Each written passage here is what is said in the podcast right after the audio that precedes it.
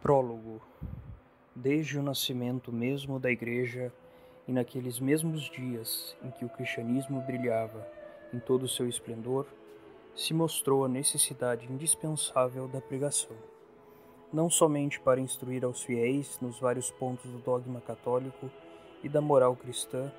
mas também para animar-lhes a conservar o depósito da fé e manter-se firmes na religião de Jesus Cristo combatida já então por mestres perversos e sedutores. Convencido desta necessidade, o grande apóstolo São Paulo escrevia a seu discípulo Timóteo estas palavras cheias de energia e unção: Conjuro-te diante de Deus e de Jesus Cristo que pregues a divina palavra,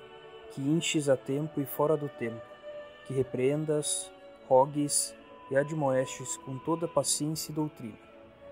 porque te advirto que vem tempos em que muitos não sofrer, sofrerão a doutrina cristã sã,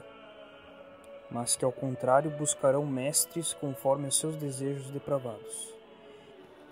Para facilitar um tanto aos senhores párocos o uso do catecismo romano, em meio das ocupações contínuas que nos acarreta o ministério das missões, a que temos a dita de dedicar-nos, perdemos algumas horas de sono a nossos olhos para compor o catequista orador,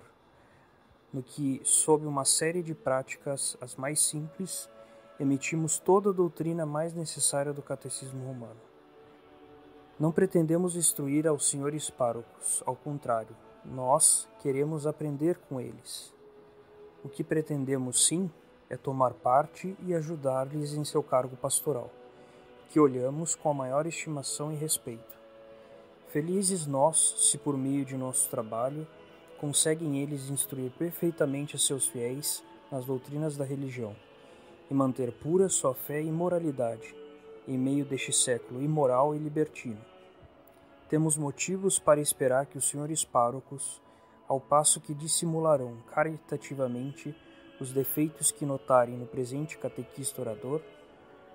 não se desdenharão servir-se daquele que lhes parecer haver escrito com algum acerto este seu humilde servidor e menor irmão em Jesus Cristo. Frei Juan Planas